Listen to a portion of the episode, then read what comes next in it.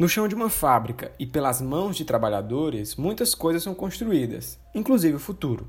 Quando essa força de trabalho se une, tudo é possível. Afinal, sonho que se sonha só é apenas um sonho, mas sonhos que são sonhados juntos são realidade. E foi da união de trabalhadores que sonharam juntos que nasceu o Ferroviário Atlético Clube, um time que surgiu em 1933 para mudar o futuro do futebol cearense. Salve, salve FAC, é o maiorais, que é Ferroviário Atlético Clube, o dono das iniciais.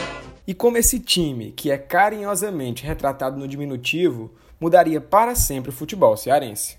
Essa é uma das grandes histórias que envolve a fundação do clube que você vai acompanhar nesse episódio. O Ferrinho foi e será o maior do Ceará. Aí é Ferrinho, meu filho! O ano era 1933. O Brasil vivia os últimos anos do governo provisório de Getúlio Vargas, que na época criava o Ministério do Trabalho e ampliava a legislação trabalhista no país, concedendo mais direitos e favorecendo a organização de classe.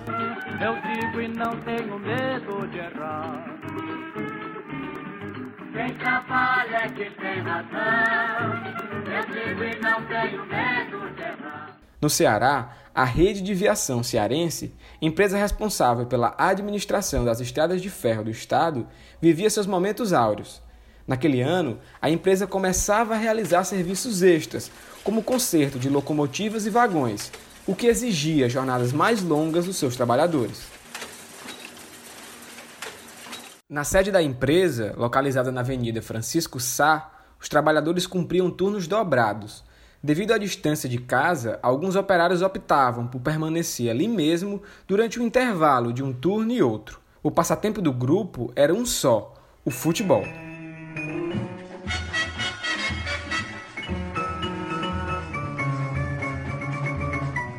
Logo, uma parte do terreno da empresa deu lugar a um campo, capinado e nivelado pelos próprios trabalhadores.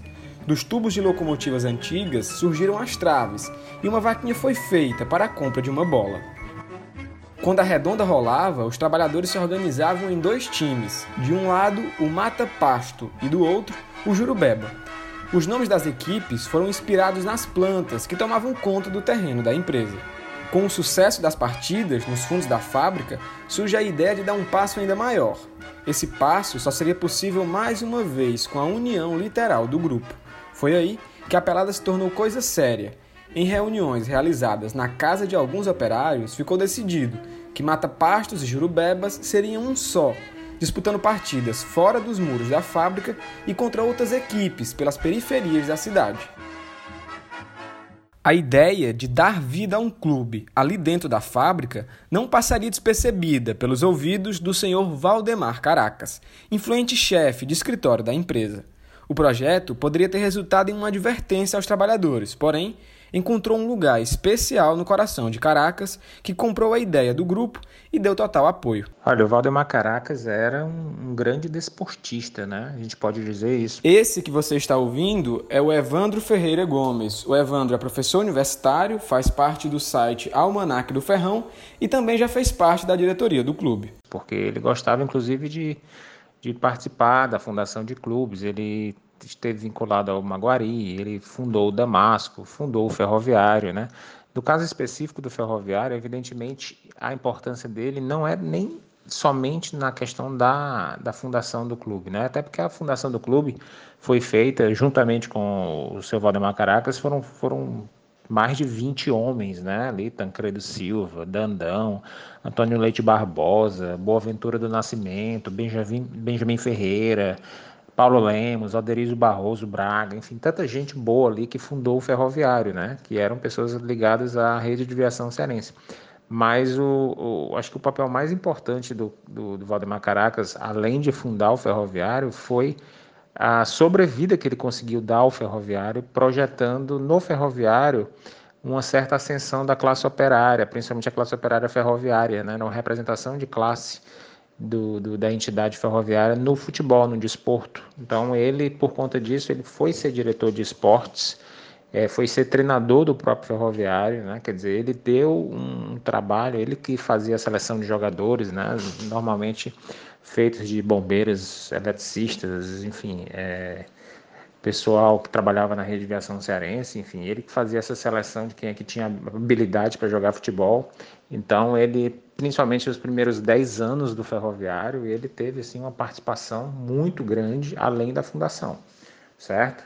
E também ao longo da vida do Ferroviário isso foi se repetindo ele fazendo parte da, das diretorias. E foi assim, com a colaboração do senhor Valdemar Caracas e a União de Operários da Rede de Viação Cearense, que surgiu o Ferroviário Atlético Clube em 9 de maio de 1933.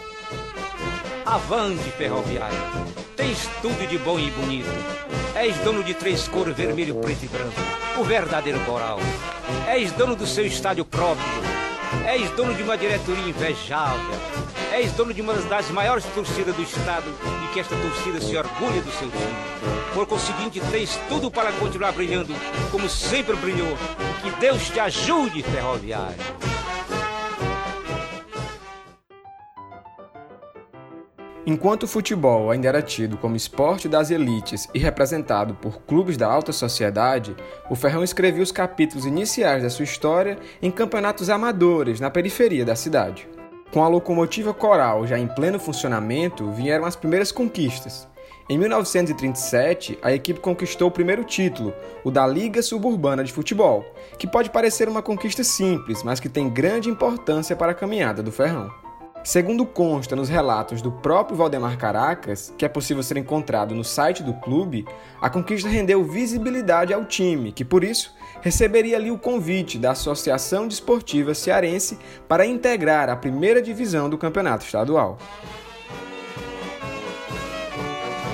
Eu sou ferrão, sou, sou e daí? Se não quer ser ferroado, peça logo pra sair. Eu sou ferrão, sou, sou e daí? Se não quer ser ferroado, peça logo pra sair. Agora, fazendo parte da elite do futebol cearense, o Ferroviário buscava alternativas para fazer frente ao já consagrado Ceará, Fortaleza e Maguari. Essa busca por uma solução viável para se tornar uma equipe competitiva fez com que o Ferrinho desse o primeiro passo para a profissionalização do esporte no estado. E aqui entra mais uma vez o senhor Valdemar Caracas. A solução encontrada para atrair grandes atletas para o clube foi oferecer em troca um emprego na rede de viação cearense. Como naquela época o futebol não era profissional, os atletas jogavam pelos clubes e recebiam como pagamento algumas quantias em dinheiro e até mesmo animais. É bom que se destaque que os clubes no estado ainda não haviam estabelecido salários ou pagamento fixos aos seus atletas.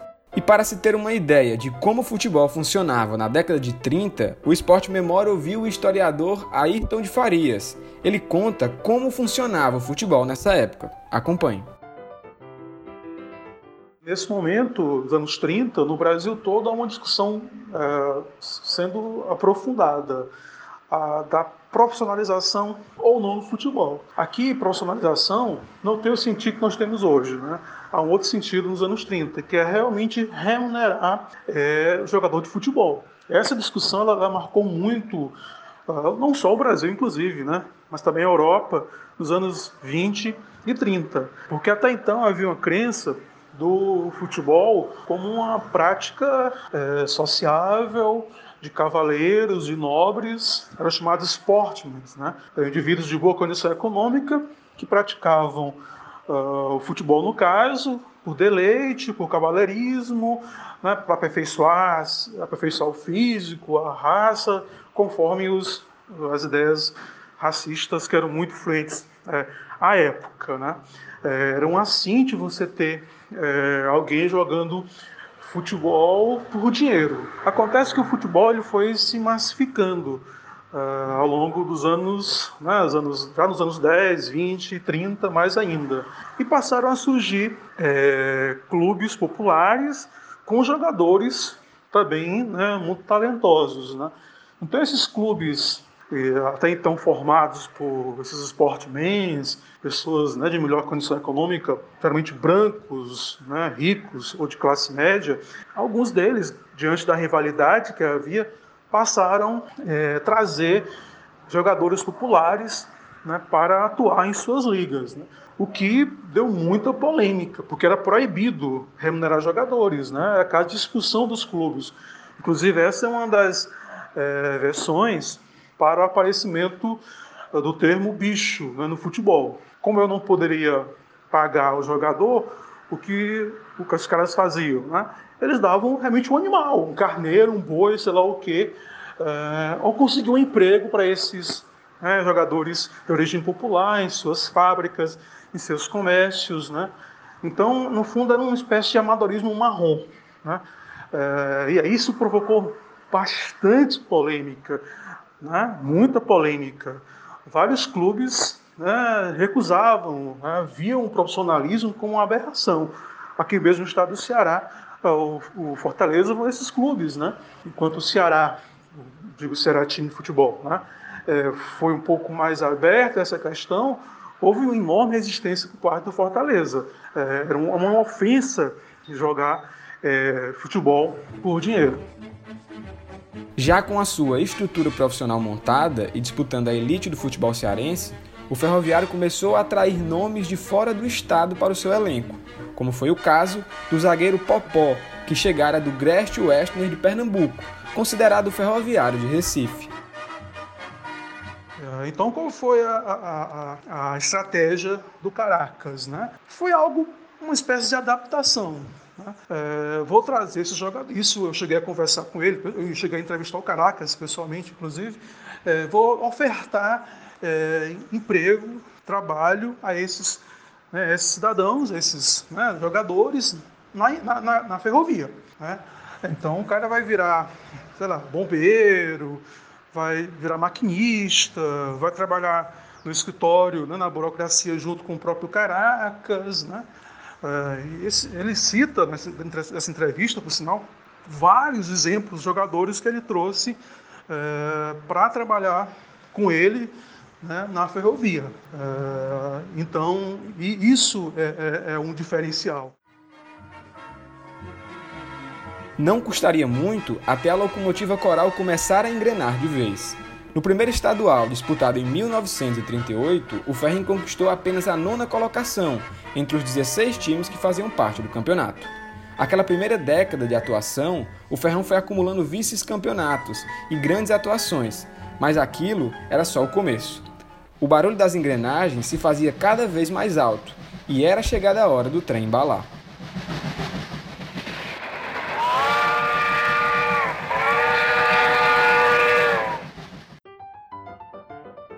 Em 1945, o Brasil já não vivia mais o governo provisório de Getúlio Vargas. O que se via era o Estado Novo, instaurado pelo próprio Getúlio, que agora já não tinha todos os olhos voltados à classe trabalhadora, mas sim comandava o país com mãos de ferro e ações ditatoriais. As exigências do momento histórico e as solicitações do interesse coletivo reclamam por vezes imperiosamente a adoção de medidas que afetam os pressupostos e convenções do regime, os próprios quadros institucionais, os processos e métodos de governo. Por certo, essa situação especialíssima só se caracteriza sob aspectos graves e decisivos nos períodos de profunda perturbação política, econômica e social. Enquanto isso, o Ferroviário chegava à disputa do campeonato cearense daquele ano, disposto a dar um freio no todo-poderoso Maguari, que naquela época colecionava títulos do estadual. No banco da equipe coral estava seu Valdemar Caracas, que além de fundador do clube, seria também treinador do Ferrão. Com sede de vitória e com a ajuda de um maquinista para lá de especial, o ferroviário embalou. Com a bola no pé, não houve adversário capaz de parar o tricolor da barra. A partida final daquele campeonato foi disputada justamente contra o Maguari, a vitória por 3 a 1 no estádio Presidente Vargas, com gols de Pipi, Toninho e Charutinho, sacramentou o primeiro título cearense do Ferrão. Somos companheiros inseparáveis na alegria e na tristeza, com este vermelho, preto e branco que traz o símbolo da beleza. A cena só iria se repetir novamente em 1950, um ano importante para a história do futebol no Brasil.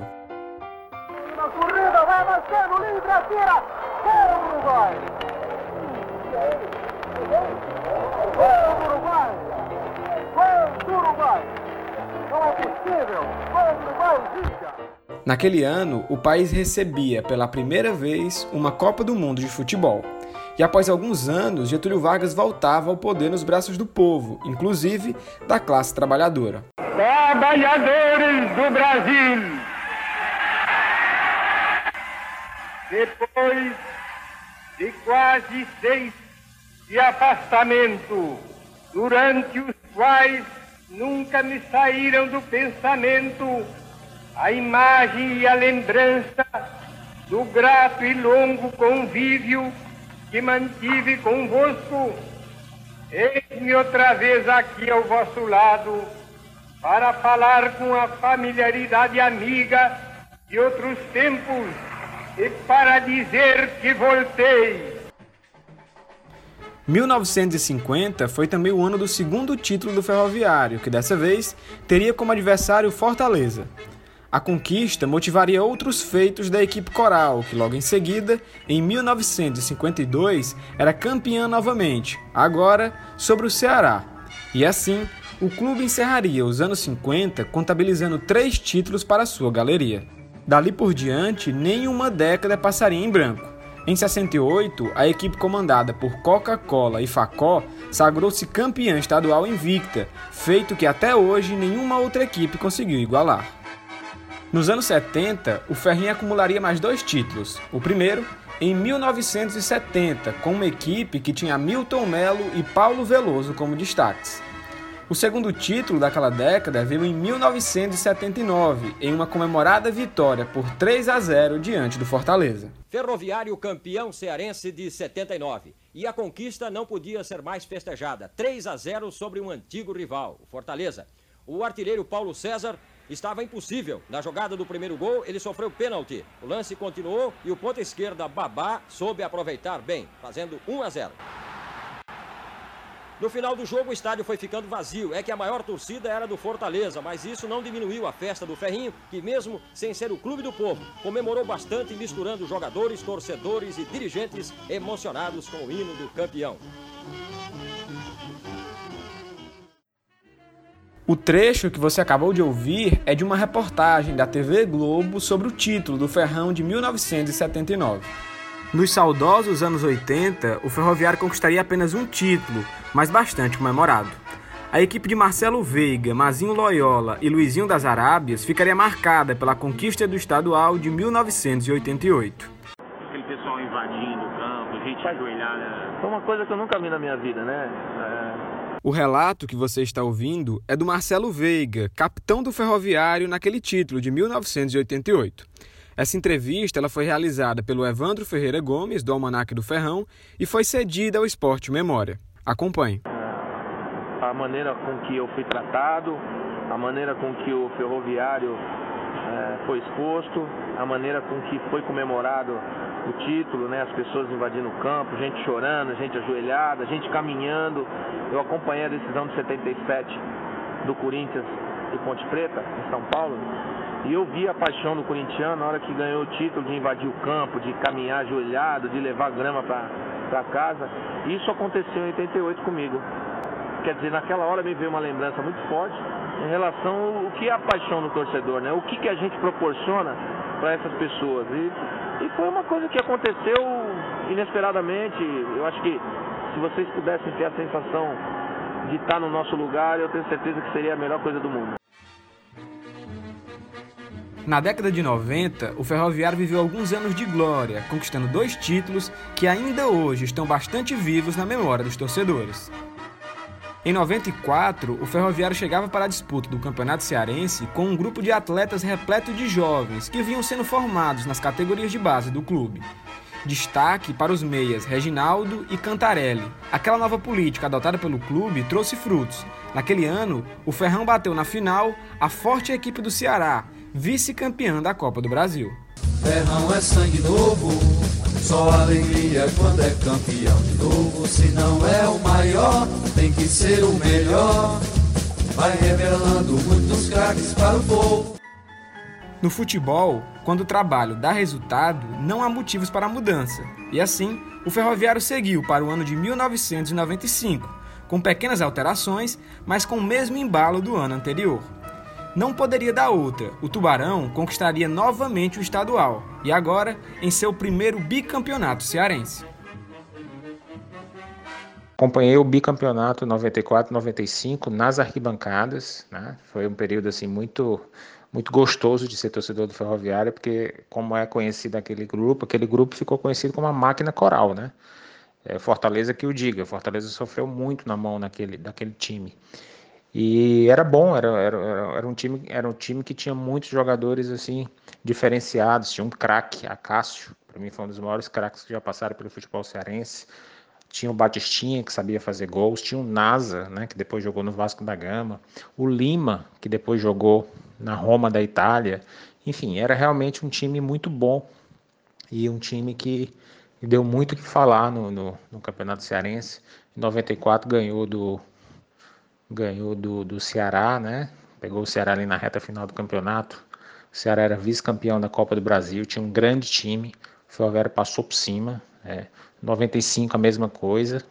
95 o, o, Icasa ganhou o segundo turno em cima do próprio Ferroviário, quer dizer, dava para até, até ter sido campeão arrastão. Enfim, um time maravilhoso sob todos os aspectos. Eu sou ferrão e estou sempre à vontade, pois o meu time é a simpatia da cidade. Adversários que se cuidem, meu amigo, um ferrão forte é um perigo. I love o ferrão, e eu não mudo de opinião. Nossa torcida é fiel em qualquer situação. Vamos pra frente, ferrão. Podem falar em acabar oposição, pois temos título, e tradição. Apresentada a história e os títulos estaduais do clube, é hora da gente tentar entender esse sentimento que é torcer ferroviário. Afinal, mesmo situado em uma cidade com dois clubes na elite do futebol brasileiro dividindo holofotes, a paixão pelo Ferrão segue inabalável e agregando torcedores. Ser ferroviário é bem diferente de você torcer por equipes que tenham uma maior popularidade ou que são mais afeitas à conquista de títulos, que tenham maiores torcidas, né? O processo para você torcer ferroviário é totalmente diferente, você não fica dependente dessas situações aí que eu acabei de citar. A gente precisa lembrar primeiro que para o torcedor o futebol ele é antes paixão do que razão. O relato que você está ouvindo é do Pedro Luna. O Pedro é jornalista e também torcedor do Ferroviário. Então o Ferroviário ele tem uma torcida muito apaixonada e fiel ao clube, a base da torcida é muito apaixonada pelo clube, então não faz diferença se o time está num período ruim ou numa fase boa, a torcida ela vai continuar torcendo com a mesma intensidade e a mesma paixão. Lógico, as derrotas doem, mas sempre tem os momentos de felicidade ali que te fazem lembrar por que, que você é torcedor do Ferroviário, porque você ama esse time. As dificuldades acompanharam o clube desde a sua fundação, nos fundos da fábrica, naquele 9 de maio de 1933. A história do ferroviário é composta por altos e baixos. Aquele bicampeonato em 95 representaria o início de uma das fases mais complicadas da trajetória do clube. Mesmo assim, a torcida soube esperar até o momento da glória máxima. Em 2018, o Ferroviário já amargava 23 anos sem conquistar um título. No decorrer desse tempo, o clube chegou até a ser rebaixado para a Série B do estadual.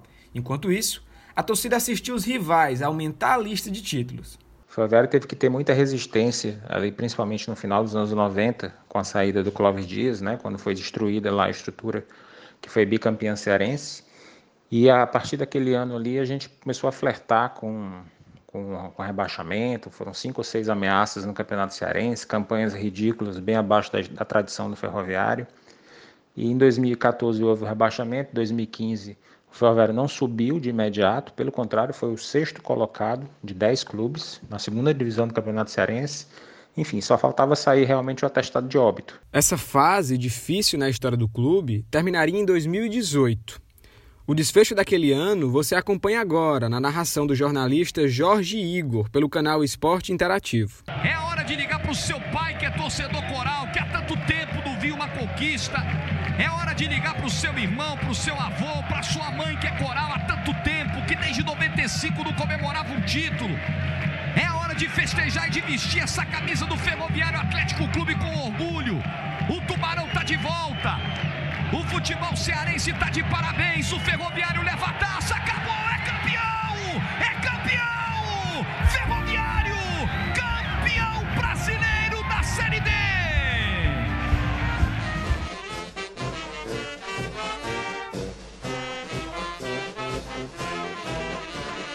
Salve, salve FAC, é o time dos maiorais, que é Ferroviário Atlético Clube, o dono das iniciais. E, e é isso, aconteceu com o Ferroviário depois de tanto tempo, depois de tantos reveses, de aquela máxima, né? Quem espera sempre alcança. E o time conseguiu conquistar o Campeonato Brasileiro da Série D e a Copa Fares Lopes do mesmo ano, que era uma competição também que o clube sempre estava ali tentando conquistar, mas não conseguia. E é isso, o torcedor ele foi retribuído por toda essa fidelidade.